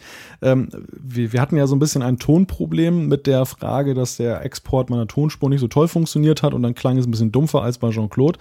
Bei der Lautstärke ist eigentlich so, dass wir die Folgen dann nochmal normalisieren. Das heißt, die Tonhöhen, die Lautstärken werden dann angepasst, dass sie harmonisch sind, dass man nicht so krasse Unterschiede hat zwischen laut und leise, was ja auch manchmal mit der Mikrofoneinstellung zu tun hat. Insofern wundert es mich so ein bisschen, dass das ähm, Albert das so negativ aufgefallen ist. Wir werden das auf jeden Fall mal im Auge behalten. Definitiv. Und es könnte auch sein, Schande auf mein Haupt, die letzte Ausgabe habe ich geschnitten, audiotechnisch. Und ihr erinnert euch vielleicht, es war ziemlich spät schon. Ähm, da gab es noch einiges zu schnippeln im Nachgang. Ähm, und es könnte sein, dass ich tatsächlich in dieser Folge, also in der Folge 8, vergessen habe, am Schluss noch den Normalizer drüber zu jagen. Also das wäre möglich. Ich werde mir das dann nochmal anhören. Du bist unschuldig, Jean-Claude. Du meinst, ich bin unschuldig? Ja, denn ich lasse die Folgen, bevor ich sie hochlade, immer nochmal über Auphonic laufen. Na, das ist doch gut. Ja, super. Siehst du, doppelt gemoppelt hält besser. Umso besser. Super. Genau. Weil der Malte weiß ja schon, dass ich dann irgendwann mal auch müde werde, wenn ich da rumschnippel. Nee, super. Also auf jeden Fall, wir werden versuchen, das natürlich weiterhin zu verbessern. Wir haben auch jetzt aufnahmetechnisch beim Malte noch ein bisschen was umgestellt. Aber audiotechnisch, Audiotonqualität ist immer ein Thema und ist für uns auch ein ganz wichtiges Thema. Und da bleiben wir auf jeden Fall dran. Genau. Ich habe mal eine weitere E-Mail hier von Andreas. Ähm, da geht es ähm, um die Frage, was macht eigentlich Johnny Ive? Denn äh, er stellt halt fest, nicht erst seit dem iPhone SE tatsächlich genau nach seinem Geschmack bzw. Bedürfnis, klein, robust und um Längen klarer gestaltet als die 6er-Reihe, fragt er sich immer öfter und nun auch uns, was macht eigentlich Johnny Ive? Genauer, welche Rolle spielt er, abgesehen vom hochoffiziellen Titel, noch bei Apple? Man könnte ja glatt den Eindruck gewinnen, dass er sich nach Steve Jobs Tod so schnell wie irgend möglich von Apple verabschiedete. Mhm. Das ist eine interessante und, und durchaus berechtigte Frage. Ich finde, er hat ja schon seine Präsenz bei Apple stark geändert. Auf der einen Seite diese Beförderung, die ja aber dann gleich auch mit dem Gerücht daherkam von wegen, naja, eigentlich ist das jetzt nur so ein Ehrentitel und äh, es wurde vermutet, er zieht dann nach London um und äh, hat dann so zwei Stadthalter in, in äh, Cupertino, die dann die eigentliche Arbeit machen. Ähm, mittlerweile ist er ja bei den Keynotes ja nur noch als Off-Stimme präsent.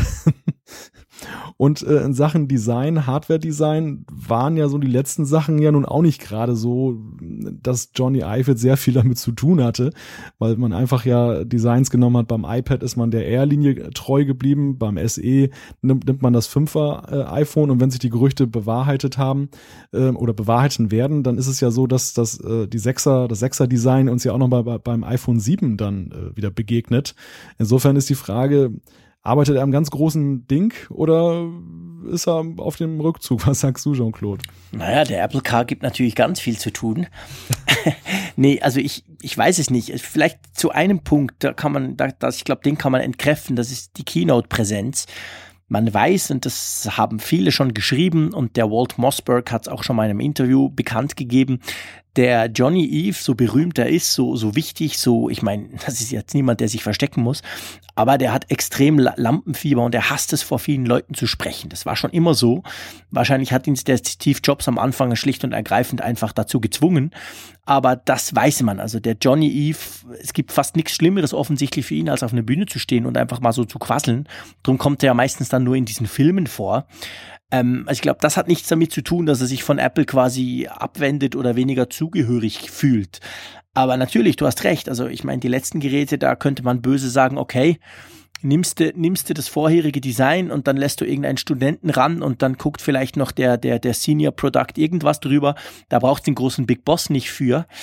Ähm, ich weiß es nicht. Schlicht und ergreifend, keine Ahnung. Man muss einfach wissen, dass Designprozesse ja nicht sind, die man quasi linear einfach so aus dem Ärmel schütteln kann. Also es ist gut möglich, dass er an irgendwas ganz Großem arbeitet. Es ist gut möglich, dass sie irgendwas Neues versuchen, das aber halt ein paar Jahre dauert. Auch die Entwicklung des ersten iPhones, gerade auch designtechnisch, ging jahrelang. Also das war nicht von einem auf das andere Jahr dann quasi erledigt ich denke schon, dass er, dass er seine, seine Schaffenskraft noch voll bei Apple hat und das auch irgendwie macht. Man sieht im Moment nur nicht so viel. Es bleibt abzuwarten. Also es gibt keine Indizien, dass er Apple verlassen möchte im Moment eigentlich.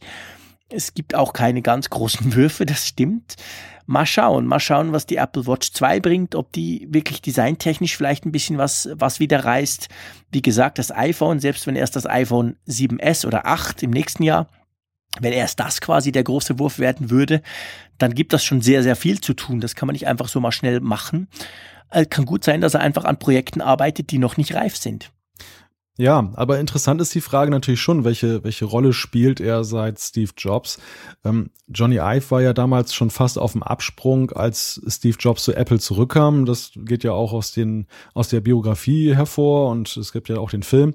Ähm, er hat ihn ja überzeugt, da zu bleiben und zusammen waren die beiden ja so ein Gespann, was ja nun diesen, diese Kehrtwende bei Apple eingeleitet hat, dass also auf der einen Seite gute Technik, auf der anderen Seite aber dieser Design-Akzent dann kam und ähm, ich glaube, für Johnny Ive war es mit am härtesten, als Steve Jobs dann tot war. Und ähm, man hat andererseits auch bei Apple auch gesehen, Tim Cook, wie wichtig er ist. Und man hat ja ihn auch relativ schnell, ähm, ja, befördert in Anführungszeichen. Also man hat ihm immer mehr Kompetenzen gegeben, auch dahingehend, dass er ja dann nicht mehr nur für das Hardware-Design dann zuständig war, sondern mit dem Weggang von Scott Forstall äh, war er dann ja auch dann plötzlich für die Software mit zuständig, wo alle so ein bisschen Rätselraten hatten nach, nach dem Motto, na, ist das jetzt, kann man das so einfach? Und dann kam ja auch dieser radikale Change beim Design zu diesem Flat-Design hin.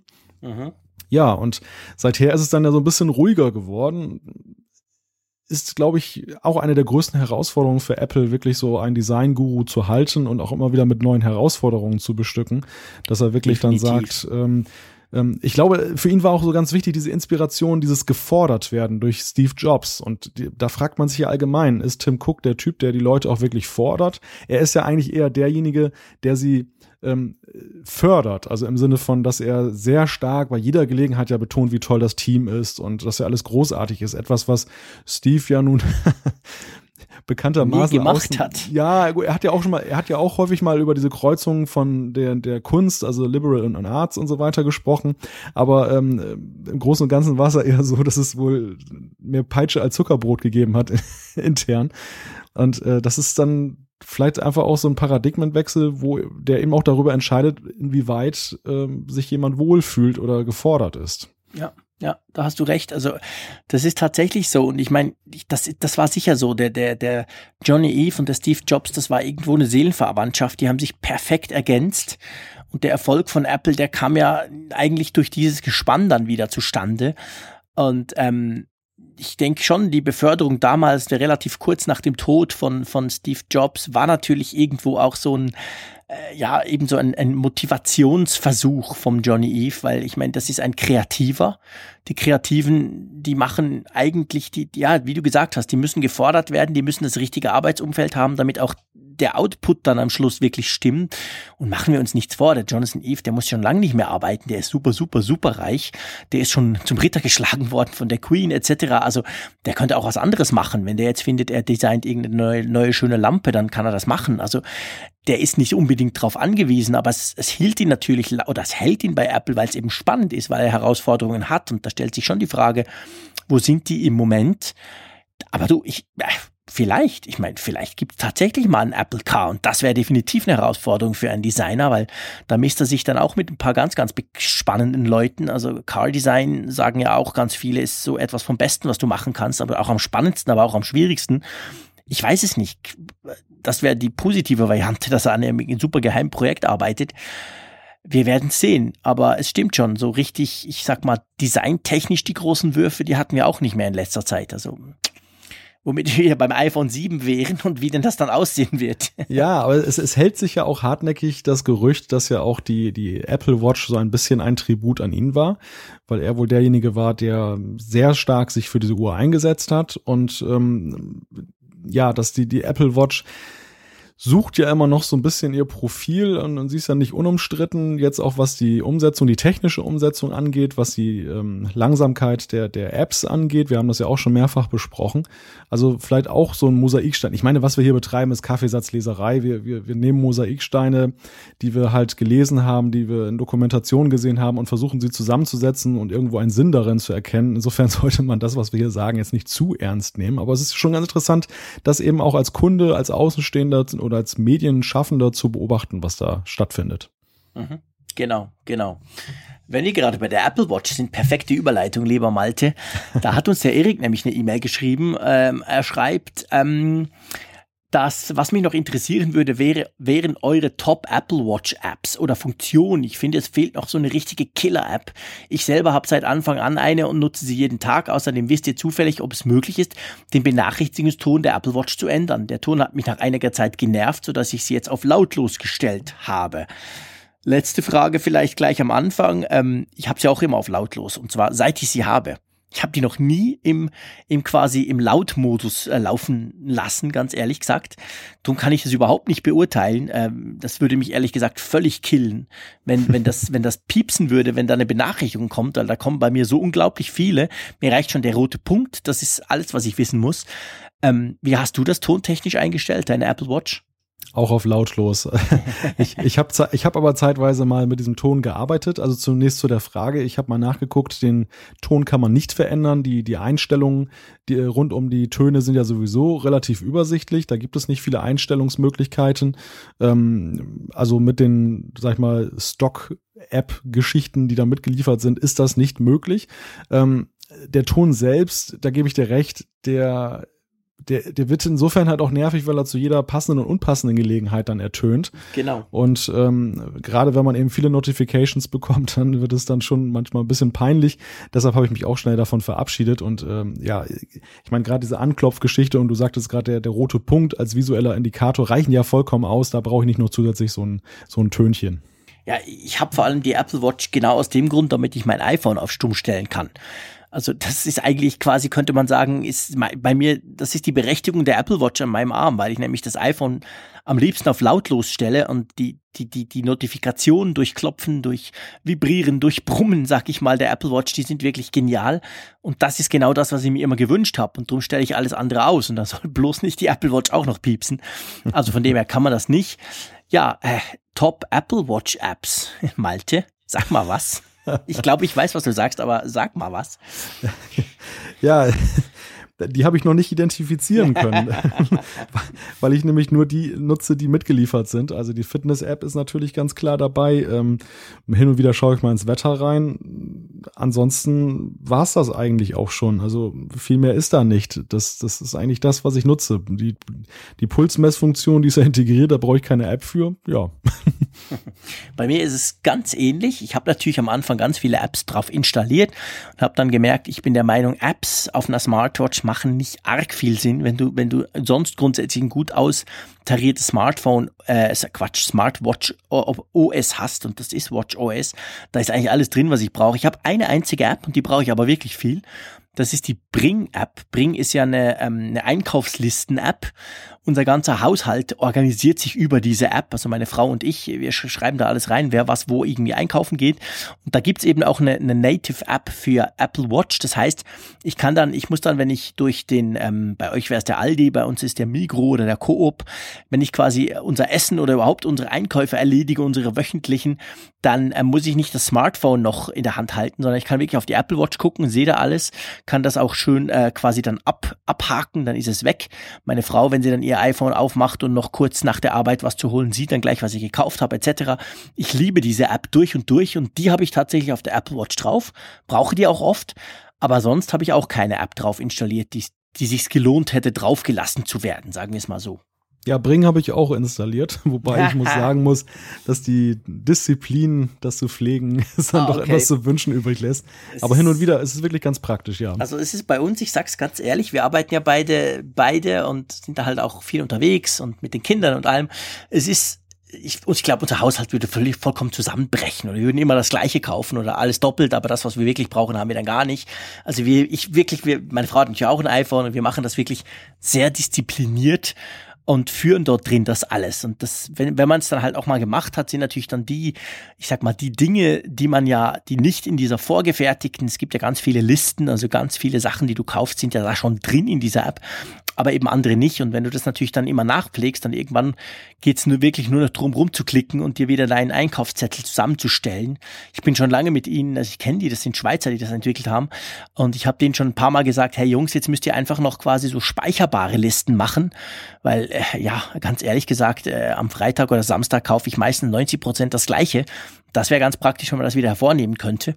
Aber gut, das, das ist jetzt ein anderes Thema, aber auf jeden Fall eine coole App und das ist die App, die ich auf dem iPhone auf, auf dem iPhone habe und eben auch auf der Apple Watch. Aber sonst bin ich wie bei dir. Ich habe einfach diese Standard-Apps und die reichen mir völlig. Vielleicht noch ein Satz zu, zu weiteren Apps. Äh, ich bin ja naturgemäß auch sehr Nachrichten-App interessiert, habe mir da auch alles Mögliche am Anfang runtergeladen. Ich habe einfach festgestellt, das war mir zu träge. Also die Aktualisierung dieser Nachrichten-Apps, die ging nicht so schnell vonstatten. Und letzten Endes war es auch für mich so ein bisschen die Frage, wo ist da jetzt eigentlich der Vorteil gegenüber der Push-Notification? Also wenn ich jetzt zum Beispiel von Spiegel Online da immer ständig jeden Tag da 30 Push-Notifications bekomme mit den wichtigsten Nachrichten, warum soll ich jetzt auf der Smartwatch noch eine extra App genau. installieren, um da nochmal nachzugucken? Blödsinn. Ja. Also alle, alle Sachen, die so dritt- und viertrangig sind, ähm, da kann ich sowieso abends dann eher das Smartphone in die Hand nehmen oder das Tablet und dann gucke ich da halt nach. Ja, Ne, es ist, es ist genau der Punkt. Es geht mir ganz genau gleich. Und da war ja diese Woche auch bei The Verge war ja ein ganz spannender Artikel genau um dieses Thema, nämlich, dass die Apple Watch ganz einfach zu langsam ist. Und sie schreiben, wie froh sie eigentlich sind, dass wir die, die Zeit langsamer PCs von früher definitiv überschritten haben. Auch die Smartphones haben deutlich mehr Power, als wir in den nächsten Jahren brauchen werden. Nur eben die Apple Watch sei quasi noch äh, im Stadium eines alten PCs, der deutlich zu langsam ist mit einem zu fetten OS drauf. Und da haben sie ganz ehrlich gesagt nicht ganz unrecht. Also die Apple-eigenen Apps, die gehen noch, aber alles andere ist einfach schlicht und ergreifend zu langsam. Und ich hasse es, wenn ich warten muss und bei einer bei einer, bei einer Uhr sowieso. Also ähm, ja, mal gucken, was die Apple Watch 2 dann bringt. Dazu noch ein interessanter Gedanke, den ich vorhin gelesen habe von John Gruber, der ja äh, ganz bekannter Blogger ist, was Apple-Themen angeht. Der hat die Idee genannt, was wäre eigentlich gewesen, wenn Apple die Apple Watch nur mit den Stock-Apps rausgebracht hätte und hätte auf die Dritt-Apps erstmal verzichtet einfach weil es noch nicht schnell genug läuft. Ähm, seiner Ansicht nach hätte das vollkommen ausgereicht und wir, wir haben das ja gerade auch so ein bisschen herausgearbeitet. Uns beiden hätte es ja vollkommen ausgereicht. Die, die, Apple Watch ist eigentlich interessant genug mit ihren Standardfunktionen. Absolut. Und es wäre eigentlich sinnvoller gewesen, man hätte mal beispielsweise bei der nächsten, beim nächsten Modell ähm, das dann nachgeliefert, so wie man das ja beim iPhone damals auch gemacht hat, ja, dass er später Dritt-Apps kam und, und dann richtig. Also dann, dass man auch wirklich mhm. so einen Aha-Effekt hat. Aber stell dir mal vor, den Aufschrei, den das wieder gegeben hätte, in der Presse und überall. Was Apple, die Erfinder der Apps quasi, die, der erste App Store kam ja von Apple, die haben ja das Ganze angestoßen. Die bringen jetzt eine Uhr raus, Jahre später als alle anderen. Und sie sind haben keine Apps drauf, die man installieren kann. Fail, fail, fail. Also die werden ja, die werden ja gekillt worden. äh, nicht ganz zu Unrecht. Also ich sag mal medientechnisch und natürlich die Android Wear Smartwatches und die Pebbles und all die, die haben halt auch Apps. Und ich, ich kann mir vorstellen, dass Apple da gewaltig unter Druck war. Aber ich gebe dir recht, es wäre absolut die richtige Entscheidung gewesen, weil wenn man sich da mal damit beschäftigt hätte und wirklich das ausprobiert hätte, hätte man gemerkt, dass ja eigentlich alles drauf ist, was man braucht und das auch schnell läuft. Aber ja, aber das ist so typischer Schnappatmungsjournalismus, ähm, wo eben auch die Frage ist, ob Apple gut beraten ist, darauf zu hören. Und eigentlich haben sie ja gerade in, in den letzten Jahren bewiesen, dass sie dann dann das tun, was sie für richtig halten und, und nicht das tun, was dann ähm, die, die Mehrheit da draußen fordert ja. oder die mediale Macht. Ähm, interessant wäre, also meine ganz persönliche Meinung ist, Dritt-Apps jetzt ähm, so für Nachrichten und solche Sachen hätte man erstmal sein lassen können, solange das nicht leistungsfähig genug ist. Was von vornherein eigentlich gefehlt hat, das ist eben die Möglichkeit, äh, und da dachte ich gerade dran, als du die Pebble erwähnt hast, ähm, da ja diese, diese Ziffernblätter dann auch ähm, extern entwickeln zu können und anbieten zu können. Ich glaube auch, da, da, da steckt auch ein riesiger Markt drin. Ja, massiv. Hey, die meist verkauften, die meist downgeloadeten App überhaupt, und zwar über alle Smartwatches gerechnet, also Android Wear, ähm, das Tizen-Betriebssystem von Samsung mit seiner, mit seiner Gear S2 zum Beispiel, und dann natürlich die Pebble. Das sind immer Zifferblätter. Und das, das muss ich auch sagen, das finde ich absolut Killer. Ich liebe das, wenn ich Zifferblätter wechseln kann ab und zu. Das finde ich wirklich cool. Und ähm, da bin ich nicht der Einzige. Und ich, da könnte ich mir vorstellen, das ist wieder so was typisch Apple. Vielleicht auch vom Johnny Eve aus, so im Sinn von, hey, wir sind die Einzigen, die was Schönes designen können. Also lasst uns nur, nur uns machen. Aber das ist total schade. Also ich hoffe wirklich, dass mit WatchOS 3, das wir wahrscheinlich dann auch in äh, eineinhalb Monaten äh, an der Entwicklerkonferenz von Apple vorgestellt wird, ich hoffe wirklich, dass das kommt, weil das fehlt total. Und ganz ehrlich gesagt, diese acht oder neun Standarddinger, die sind sowas von tierisch langweilig inzwischen. Ich will einfach mal was anderes auf der Uhr sehen. Und das geht halt im Moment nicht. Und ich hoffe wirklich, dass das kommt. Das stimmt. Also ich würde, ich würde sofort auf die Apps verzichten, auch auf die Bring-App, wenn ich dafür die, die Zifferblätter wechseln könnte. Aber machen wir mal weiter. Ähm, der Frank hat uns per E-Mail geschrieben und zwar ähm, hat er das Problem, dass über Nacht sämtliche Musik von seinem iPhone 6S verschwunden ist, außer dem U2-Album. Wir erinnern uns, das ist ja diese kostenlose Dreingabe von Apple, die gar, gar keiner so übertrieben, aber die viele gar nicht haben wollten. Und äh, er schreibt, er kann das zwar über iTunes auf dem Mac wieder zurückbringen, aber das nervt schon und ist ja auch nicht Sinn der Sache. Parallel dazu sind dann auch alle runtergeladenen Podcasts äh, nur noch over the air vorhanden und er fragt, können wir helfen, Jean-Claude? Puh. Äh, ich würde meinen Apple Store rennen. nee, ganz ehrlich, also ist mir noch nie passiert, das heißt natürlich noch nichts, hab aber darüber auch noch nicht irgendwie allzu viel gelesen, dass es einfach plötzlich alles weg ist. Was mir mal, was mir mal passiert ist, dass ich nach einem Update, wobei ich gebe zu, das war dann ein Entwickler-Update, also das war quasi eine Beta-Version von iOS 9.3.2, glaube ich, also gerade erst, ähm, waren bei mir alle Fotos weg. Ich habe die zwar, ähm, ich habe die zwar natürlich im iCloud, also iCloud ähm, Fotomediathek, um das Wort nochmal zu, also die kamen dann auch wieder drauf, aber da war ich auch erstaunt, dachte plötzlich, hey cool, mein iPhone hat plötzlich wieder 70 Giga freien Speicher, was ist denn da los? Und dann hat er irgendwie diese 30 Giga, die ich Foto habe, hat er dann wieder angefangen runterzuladen. Keine Ahnung, wie das passiert ist, habe mich dann aber nicht groß gekümmert, weil pff, über Cloud, das war mir eigentlich wurscht, das kam ja wieder drauf. Ich weiß ja, es ist ja noch alles da. Aber dass quasi die ganze Musik verschwindet, ist mir wirklich noch nie passiert. Nur wenn ich es neu aufsetze, logischerweise. Ähm, ist dir schon mal so was ähnliches passiert? Nein, also ich war auch so ein bisschen ratlos, als ich das gelesen habe. Ich habe mal nachgeguckt. Einige Nutzer berichteten in Foren, dass sie das so im Zusammenhang mit Apple Music oder ähm, iTunes Match erlebt haben, weil dann manchmal Mechanismen greifen, dass die Sachen dann aus der Cloud geholt werden. Wohl auch, wohl auch deshalb, weil einfach dann das Musikarchiv so groß ist, ähm, dass, dass es dann einfach den, den Speicher des iPhones übertrifft und dann sagt das iPhone, okay, dann speichern wir gar nichts mehr lokal, äh, dann holen wir es immer über die Cloud, was natürlich toll ist, wenn man im WLAN ist. weil man hat dann massig Speicher frei. Aber wenn man unterwegs ist und das Datenkontingent ist jetzt nicht so riesig groß, ist es natürlich schon ein bisschen ärgerlich. Insofern, ähm, ja, ist das eine schwierige Geschichte, aber ich wüsste jetzt auch keinen direkten Ausweg und, und da ja auch ähm, ähm, äh, der Frank geschrieben hat, dass, dass er über iTunes das wieder herstellen kann. Meine naheliegende Vermutung wäre gewesen, dass vielleicht ein iTunes da was falsch eingestellt ist. Da, da kann man ja auch sagen, welche Musik synchronisiert werden soll und welche nicht. Aber das scheint ja augenscheinlich alles richtig zu sein. Insofern vielleicht tatsächlich mal so ein Fall für den Apple Store oder für den Support. Genau, also ich würde da definitiv entweder mal anrufen oder wenn du einen Apple Store in der Nähe hast, geh vorbei, schilder das Ganze und ich bin fast sicher, die können dir dann helfen. Ähm, ja, weil ich kann es mir auch nicht so recht vorstellen, was das gerade sein könnte. Der Kevin hat uns geschrieben. Und zwar ging es ums iPhone SE und 3D Touch. Ihr erinnert euch, wir haben ja da so ein bisschen drüber hergezogen, dass wir gesagt haben, das ist wirklich schade, dass dieses 3D Touch fehlt, weil das iPhone SE sonst ja wirklich ein super Gerät ist. Und er meint dann äh, zu dieser Frage, dass er sagt, er denkt, das ist, dass da kein 3D Touch drin verbaut ist, sei doch ganz klar Marketing, weil wie sollte ähm, Apple denn das iPhone SE noch äh, in einer zweiten Generation verkaufen und anpreisen können, ohne dass sie irgendwas dazu tun? Und da wäre eben zum Beispiel die Möglichkeit in der zweiten Generation Generation dann eben 3D-Touch dort einzubauen und zu sagen, hey, guck, hier ist es und kann noch ein bisschen mehr.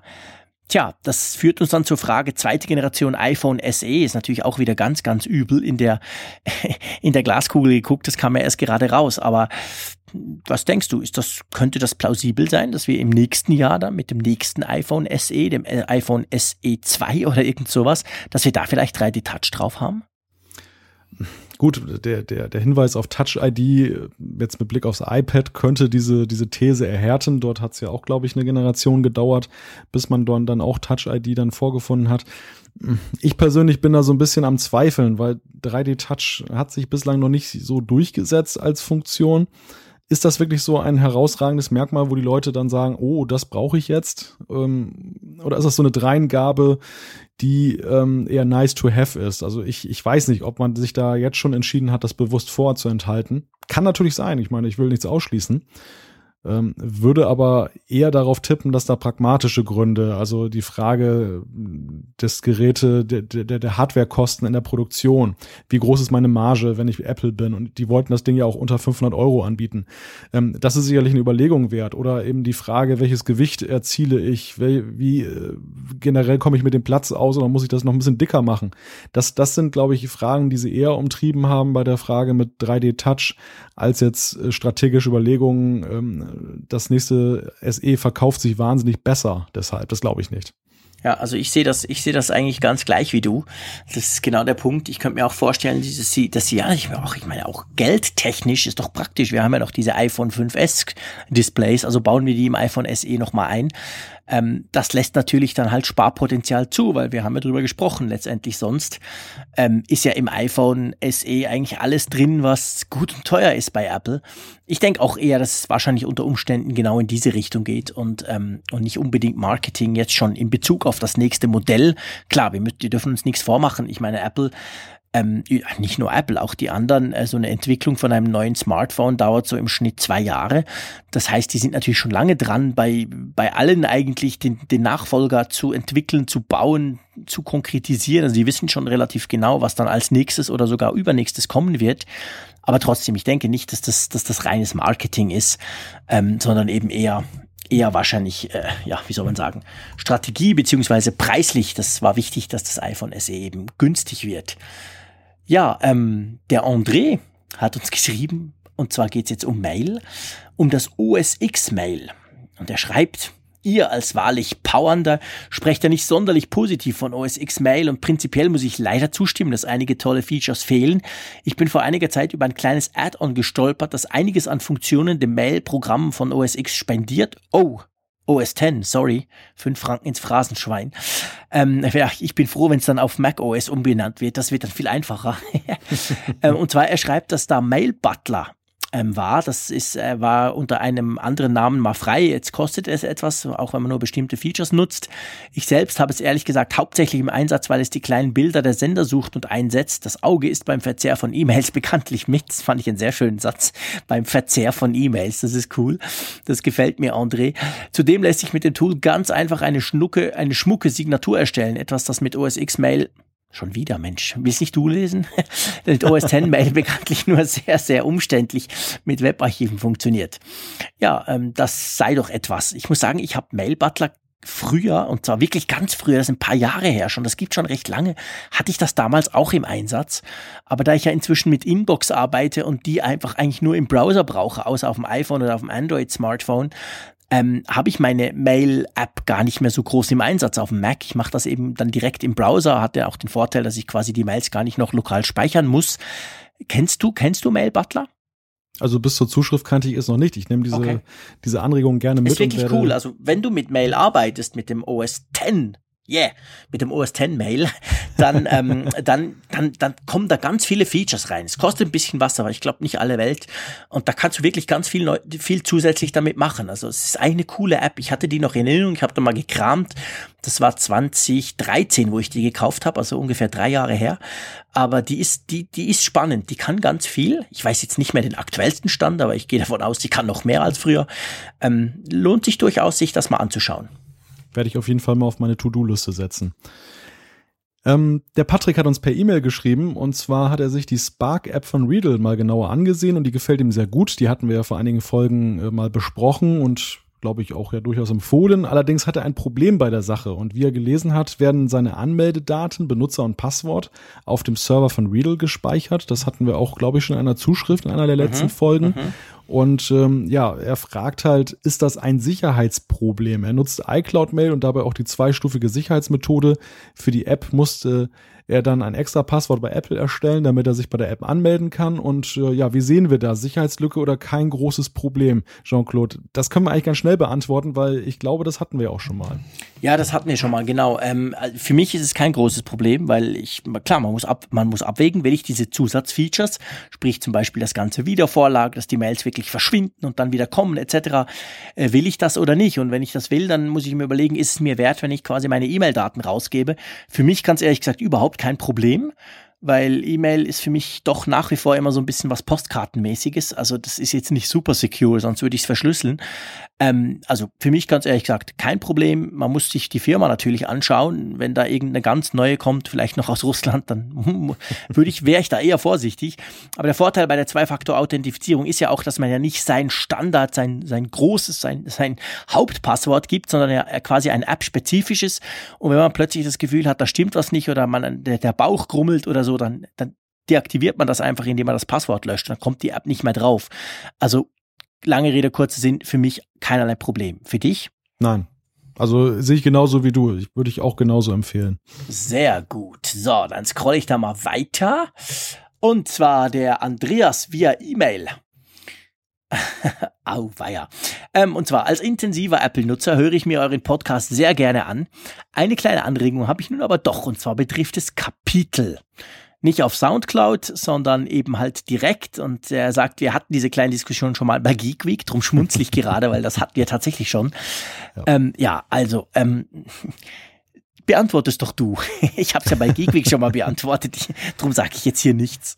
Ähm, das Problem ist, bei SoundCloud ist es technisch nicht möglich. SoundCloud äh, nimmt die Datei, die man hochlädt und konvertiert sie nochmal und meines Wissens ähm, überschreiben sie dabei diese, diese Metatext, die dann dafür sorgen, dass ähm, die Kapitel in der Podcast-App angezeigt werden. Das ist das technische Handicap. Also privat habe ich oder persönlich habe ich gar nichts dagegen, das zu machen ähm, ich bin zwar so jemand, der eigentlich keinen Gebrauch macht von Kapiteln, also ich höre mir Podcasts immer von vorne bis hinten an. Aber wer es haben möchte, meine Güte, kein Problem. Aber ist bei uns einfach eine Sache der Realisierbarkeit gegeben äh, derzeit. Okay, ich gebe ganz gerne zu, ich bin zu faul, das noch zu machen. Ich äh, stecke meine Energie lieber rein, dass wir hier eine gute Diskussion hinkriegen und danach das auch sauber audiotechnisch hinbekommen, als danach noch diese Kapitelmarken, weil ich finde schon auch, ähm, ja, hörst es dir halt an. Ich kenne einige, die das dann die Geschwindigkeit hochstellen, wenn sie etwas etwas weniger interessiert und das dann quasi im Schnelldurchlauf durchspulen. Kann man natürlich auch machen, aber ich, ja, ich sage ganz ehrlich, ich würde mir wünschen, dass ihr unseren Podcast von A bis Z anhört.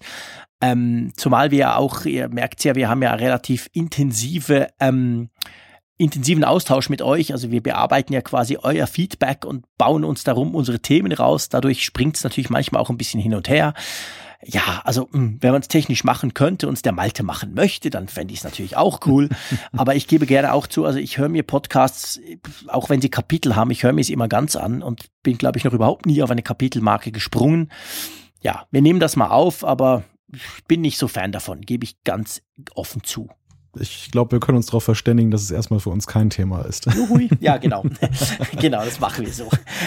ich mache mal weiter mit Elmar, der hat auf apfelfunk.com äh, noch eine Anmerkung zum iPad Pro äh, hinterlassen. Und zwar, was ihn enttäuscht ist, dass nur zwei Gigabyte RAM in der äh, kleinen Variante im 9,7 Zoll Gerät eingebaut sind. Beim großen sind es ja vier. Und ähm, die Tastatur, da schüttelt er mit dem Kopf, weil das deutsche Tastaturlayout, das gibt es ja immer noch nicht. Und er bringt noch einen weiteren Aspekt, und zwar die Falttechnik.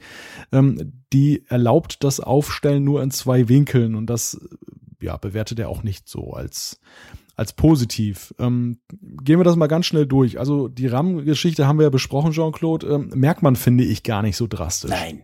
Also ganz ehrlich gesagt, Apple hat ja auch einen Grund. Apple ist ja einer der wenigen Hersteller, der selten wirklich mit, mit den ganz krassen Tech-Speaks, äh, te technischen Spezifikationen, sorry, äh, auf Kundenfang geht. Also man, man weiß eigentlich offiziell von Apple gar nie, wie viel RAM ist da drin, wie schnell ist der Prozessor getaktet, etc. Das sagen die gar nicht, weil äh, im Endeffekt der normale User dem kann das wurscht sein. Das Ding ist einfach sauschnell. Punkt. Also das ist so ein bisschen, kommt mir so ein bisschen vor wie bei Android. Da wird dann immer mit diesen ganz tollen Specs und hey, wir haben jetzt 5 GB RAM, juhui und so. Aber letztendlich, das spielt doch keine Rolle. Entweder ist das Gerät schnell oder ist es nicht schnell. Und das, das iPad Pro 9,7 Zoll ist wirklich schnell. Also ich, ich merke keinen Unterschied zwischen dem großen, und ich habe ja beide bei mir, und dem kleinen, bei dem, was ich tue. Natürlich gut möglich, wenn ich mir irgendein super äh, großes, aktives Spiel runterlade, gleichzeitig im Hintergrund noch Podcast höre. Ich weiß nicht, da ist es schon möglich, dass dann das Spiel eine weniger hohe ähm, Framerate zum Beispiel hinkriegt beim kleinen iPad Pro, aber ich glaube, man merkt das nicht. Bei der Tastatur haben wir auch schon drüber gesprochen letztes Mal. Klar, keine Frage, das ist ein Riesenfail von Apple. Punkt. Müssen wir, glaube ich, nicht nochmal drüber diskutieren. Und ja, die Falttechnik, das Aufstellen nur in zwei Winkeln. Jetzt, ähm, jetzt muss ich mich ganz mal, Elmar, mal kurz fragen, das ist doch sogar nur ein Winkel. Das ist noch viel schlimmer. Das sind ja keine zwei Winkel, das ist ja nur einer. Also man kann das Ding nicht irgendwie abklappen, sondern es ist einfach ein Winkel und damit hat sich's. Da gebe ich dir auch recht. Das ist schade. Ich habe jetzt gerade dies, dieser Tage das Galaxy Tab Pro S oder Tab S Pro. Nein, mal kurz umgucken. Galaxy Tab Pro S, genau so heißt das. Das ist ein Windows 10 Tablet von Samsung, ein ganz, ganz flaches, ganz, ganz kleines, 12 Zoll, ähnlich groß wie das große iPad Pro. Und das zum Beispiel hat auch eine ganz ähnliche Tastatur, die man auch so, so rumfaltet. Aber bei dieser Falttechnik gibt's wirklich zwei Winkel. Ist immer noch nicht perfekt, aber ist besser als nur einer. Und das, das iPad Pro tatsächlich hat nur einen Winkel. Also da gebe ich dir recht, das ist nicht praktisch, weil meistens ist es zu steil, finde ich. Findest du es auch zu steil eher? Ja, also ähm, das ist schon ziemlich steil, da hast du recht. Und, und ähm, es wäre schon wünschenswert, wenn man es ein bisschen, wenn man den Winkel anders einstellen kann, weil gerade so, wenn du unglückliche Lichtverhältnisse hast und es scheint dir halt dann so drauf von hinten, dann ja, hast du nicht die Möglichkeit, wie beim Notebook, das so ein bisschen anzupassen. Mhm, genau. Das ist, das ist genau das. Das ist nicht so ganz praktisch. Yo, einen nehmen wir noch, oder? Einen haben wir Ein, noch. einer geht noch, genau. ähm, und zwar der Klaus hat auf apfelfunk.com geschrieben äh, zur Frage, ähm, wie seht ihr die Erfolgsaussichten von Apple Pay? Würdet ihr es selber nutzen oder doch auf die bewährte Girocard, Kreditkarte verwenden? Was fehlt aus eurer Sicht? Also dazu muss ich sagen, wir können ja in der Schweiz, ich glaube in Deutschland auch noch nicht, oder? Können wir Apple Pay noch gar nicht nutzen. Das ist ja noch gar nicht in dem Sinn ausgerollt. Es, es fehlt Apple Pay. Genau, es, fe es, fehlt Apple Pay, damit wir Apple Pay nutzen können, ganz genau. Ähm, also von dem her kann ich nur sagen, was ich drüber gelesen habe. Äh, also die erste Frage, ich würde es sofort nutzen. Keine Frage, Punkt. Also völlig, das ist für mich völlig klar. Ich würde das absolut sofort nutzen, ich würde es lieben, weil ähm, ich zahle eh praktisch alles mit Karte. Ich bin ein, ich versuche immer ein bisschen das Bargeld zu bekämpfen. Das klappt nicht immer, aber ich versuche wirklich alles mit Karte zu bezahlen. Ich finde das viel praktischer. Und wenn ich jetzt das ganze Kartengedöns noch auf meinem iPhone hätte, super. Also ich würde das nutzen. Ähm, aber es ist, man sieht es auch in den USA, die sind ja sehr Apple-freundlich, die sind auch sonst generell so beim Zahlungstechnischen, sind die im Moment dran, die, die müssen noch viel nachholen. Also die haben ja zum Teil noch die Kreditkarten ohne Code, die du wirklich nur durchziehst und so. Also die sind sowieso am Umbauen, aber selbst dort sieht man halt, es steht und fällt mit den A, den Verkaufsstellen und mit B, mit den Banken, die mitmachen. Also du musst natürlich für dein Konto, für deine Kreditkarte etc., für deine Girokarte musst du halt auch das, das entsprechende Institut das dann auch unterstützt. Und umgekehrt musst du halt möglichst überall damit zahlen können. Und das ist natürlich dann ein Problem, wenn ich weiß, in Laden A kann ich mit Apple Pay zahlen, in Laden B leider nur mit Samsung Pay und in Laden C nur mit Bargeld. Das macht es dann halt wahnsinnig kompliziert. Und das sieht man jetzt in den USA. Also da sind schon längst nicht noch alle schon auf Apple Pay oder auch Samsung Pay überhaupt diesen, diesen, die, diese neuen, in Anführungszeichen, diese neuen Zahlungsmethoden. Also das, das muss irgendwie, vielleicht ist es bei uns einfacher als in den USA, in der Schweiz zumindest wäre es vielleicht einfacher, weil wenn du da zwei großen Detailhändler hast, also Migro und Coop, dann hast du praktisch den ganz großen Teil der Einkäufe oder einen sicher sehr wichtigen Teil der Einkäufe hättest du da schon mal. Aber es ist nicht so einfach und ich denke, Apple Pay kommt ja nicht, noch nicht zu uns, weil Apple findet, Schweiz kennen wir nicht, Deutschland, wo ist denn das? Sondern weil es halt wirklich kompliziert ist, diese ganzen Verhandlungen zu führen. Und ich denke, wir sind wahrscheinlich alle noch nicht ganz so weit. Oder wie siehst du das, Malte? Ich glaube, in Deutschland spielt auch eine große Rolle, dass die Deutschen ja ihr Bargeld innig lieben und ja generell schon gegenüber ja, Plastikzahlungsmitteln relativ skeptisch sind. Insofern ist das sicherlich auch nicht der bevorzugte Markt, um da einzusteigen. Ähm, es zeigt sich ja auch, dass Deutschland, obwohl es ja nun ein sehr zahlungskräftiger Markt ist, ja umgangen wird, wo es nur geht. Also jedes andere Land äh, ist mit einem Gerücht behaftet, dass dort bald Apple Pay startet. Bei Deutschland hat man das noch nie gehört. Ja, das stimmt, das ist wahr, du hast recht. Und ja, ich glaube, das hat schon was damit zu tun. Ähm, ich gebe dir recht, dass natürlich auch die Frage der Akzeptanzstellen eine ganz große Rolle spielt. Und ähm, da ist es ja ein bisschen so wie mit Internettechnologien mit der Frage, warum wird eigentlich immer noch POP3 und IMAP eingesetzt äh, und SMTP, obwohl das ja uralte Protokolle sind, die unsicher sind. Ähm, es liegt einfach daran, das ist der gemeinsame Nenner, auf dem man sich irgendwo noch einigermaßen verständigen ja. kann. Ja. Und ich habe so das Gefühl, jede Technologie, die Kreditkarten verbessert, erweitert, hat enorme Schwierigkeiten, weil einfach sie nicht flächendeckend verbreitet sind, weil es immer noch irgendwo genau. so ein uralt Gerät dann ist, was dann noch keine PIN-Nummer einlesen kann oder dass da irgendeiner aus dem Quark kommt, der hat dann noch so ein altes Schiebebrett, wo er die Kreditkarte über so ein Beleg schrubbelt da. Ja, und das, genau. Und das ist echt ein Riesenproblem und ähm, in Amerika war es ja auch so, dass Apple sehr davon profitiert hat, dass die entsprechenden Gerätschaften ja schon da waren, die diese NFC-Geschichte unterstützt haben. So hat man dann gleich eine große technische Unterstützung mhm. vorgefunden, auf die man aufbauen konnte. Ja, also insofern Erfolgschancen ist die Frage. Lassen die Deutschen sich davon überzeugen? Sind Jean-Claude und ich repräsentativ, weil wir beide Geeks sind und wir Nein, wollen natürlich beide erstmal Feuer und Flamme. repräsentativ, wahrscheinlich, fürchte ich. Ich träume ja auch davon. Ich meine, ich finde das ja auch großartig. ob ich ob ich es langfristig, also ob ich es dann lieben würde, ist die andere Frage. Ich würde es ganz, ganz gern erstmal eine, eine Zeit lang ausprobieren wollen. Mhm. Ähm, ich habe auch festgestellt, es gibt in Deutschland ja verschiedene Möglichkeiten, zum Beispiel mit einer iPhone-App auch zu bezahlen. Also Marktkauf äh, macht das äh, hier, die Edeka-Gruppe, ähm, die, die ja, bieten die Möglichkeit, da gibt es so eine App, da kann ich dann, ähm, das war sehr, ist auch nochmal ein Thema für sich, also war sehr fusselig, da überhaupt sich mal anzumelden, weil man okay. irgendwelche äh, Erlaubnisse dann noch unterschreiben und hin und her schicken musste. Ich weiß nicht, ob das mittlerweile einfacher ist. Auf jeden Fall am Ende konnte man eben mit der App bezahlen. Aber ich habe da irgendwo nicht den großen Vorteil gegenüber der, der der normalen Girokarte entdeckt. Und deshalb bin ich da wieder von abgekommen. Insofern ist für mich die Frage, ist Apple Pay tatsächlich so viel besser, so eine Erleichterung? Davon hängt natürlich für mich auch viel ab. Ja, logisch, klar. Da hängt ganz viel ab. Ähm, ja, man muss mal, mal schauen. Ich würde es wirklich gerne nutzen, aber du hast völlig recht. Die, die Schwierigkeiten sind technisch, die Schwierigkeiten sind verhandlungstechnisch, aber die Schwierigkeiten sind eben auch quasi die Leute davon überzeugen, das zu nutzen. Und ähm, da sind natürlich schon auch viele gewisse Vorurteile, die man auch abbauen muss, etc. Ja, mal schauen. Ähm, ihr habt's in der Hand, liebe Hörerinnen, liebe Hörer. Wir machen nämlich hier einen Punkt, sind aber mit unserem tollen Skript noch nicht durch. Und was heißt denn das, Malte? Das, das heißt womöglich, dass wir nächste Woche wieder antreten müssen. genau. Spaß beiseite, wir müssen ja nicht.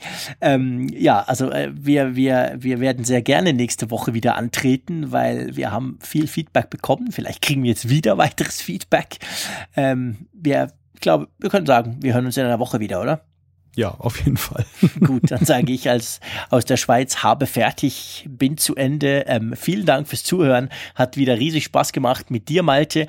Und macht auch Spaß mit euch, liebe Hörerinnen und Hörer, weil ihr uns so aktiv unterstützt mit Inputs, mit Fragen, mit Meinungen. Das ist wirklich klasse, das mag ich. Und in dem Fall, wir hören uns nächste Woche wieder. Tschüss aus Bern.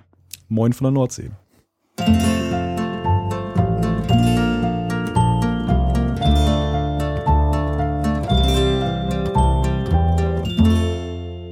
Apfelfunk, der Podcast über Apple-Themen. Mehr Infos unter www.apfelfunk.com.